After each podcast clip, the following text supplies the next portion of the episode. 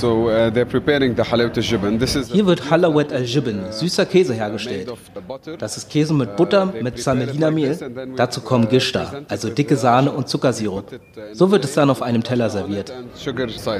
Was für deutsche Ohren nach bedrohlichen Kalorienbomben klingt, ist für Libanesen eine Selbstverständlichkeit. Ein schwerer Nachtisch gehört einfach dazu. Vor allem in Tripoli, der Hauptstadt der Süßspeisen.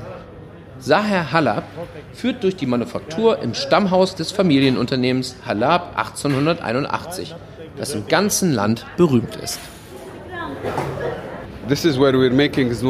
Hier machen wir Snud al-Sid, wörtlich die Hände der Dame. Das ist ein Teig, der mit Sahne gefüllt wird. Das Ganze wird dann im Butteröl frittiert. Und damit willkommen zu einer neuen Folge unseres Podcasts Trablus Talk, in dem wir erklären, wie Libanons zweitgrößte Stadt tickt. Mein Name ist Tore Schröder und ich habe mit den unterschiedlichsten Menschen in Trablus über ihr Leben in ihrer Stadt gesprochen.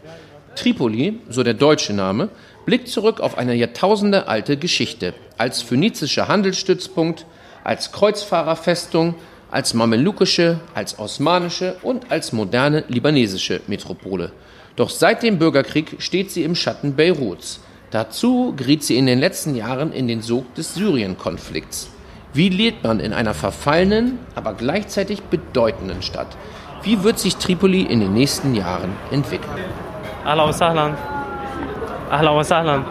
Der Palast des Süßen, Asr al-Hilu, ist eine osmanische Stadtvilla mit den typischen nebeneinanderliegenden drei Spitzbögenfenstern zur Straßenfront. Vorne im Erdgeschoss befindet sich die Theke, an der Baklava und die anderen Süßspeisen verkauft werden.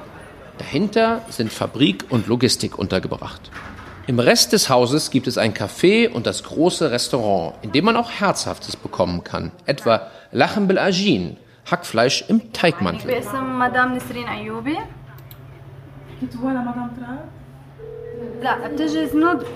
Die Verwaltung sitzt im Nebengebäude. Im ersten Stock nehmen die Mitarbeiterinnen des Callcenters Bestellungen entgegen.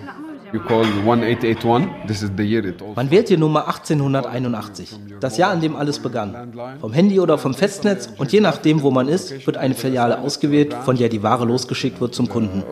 Ordering. Halab hat heute über 700 Mitarbeiter in 10 Filialen im Libanon sowie in Saudi-Arabien und Kuwait. Saher Halab trägt ein Haarnetz auf seinem fast haarlosen Kopf und eine weiße Schürze, auf die sein Name gestickt ist.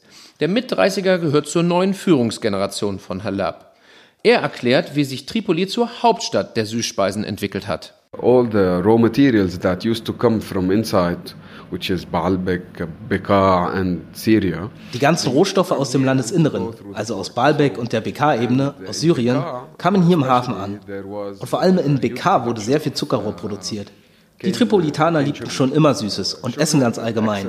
Viele Menschen fingen an zu experimentieren, Dinge herzustellen. many people started doing experimenting by creating uh, products. And Saher erzählt dann von seinem geschäftstüchtigen Urgroßvater. My great grandfather, who's called Mahmoud, started this business in uh, 1881. Mein Urgroßvater Mahmoud hat dieses Geschäft im Jahr 1881 gegründet. Tatsächlich hatte er gar kein Geschäft. Er hatte so ein Wägelchen, ein Adabaye. So ging es los. Dann erst hat er sein erstes Geschäft eröffnet und wir haben uns dann weiter vergrößert. Dann fanden wir dieses Haus und so wurde es, was es ist. Immer größer und größer. Like this, it grew bigger and bigger. Während des Bürgerkriegs, als es mit den meisten anderen Geschäften bergab ging, gelang Sahers Vater und seinen Onkeln der Durchbruch. There was no electricity at that time. Zu der Zeit gab es zum Beispiel keinen Strom. Deswegen haben wir einen Generator gekauft. Das war einer der ersten in Tripoli. Dadurch konnten wir die dicke Sahne gekühlt halten und die Qualität sichern. Und gleichzeitig konnten die Lichter im Geschäft immer angeschaltet bleiben. And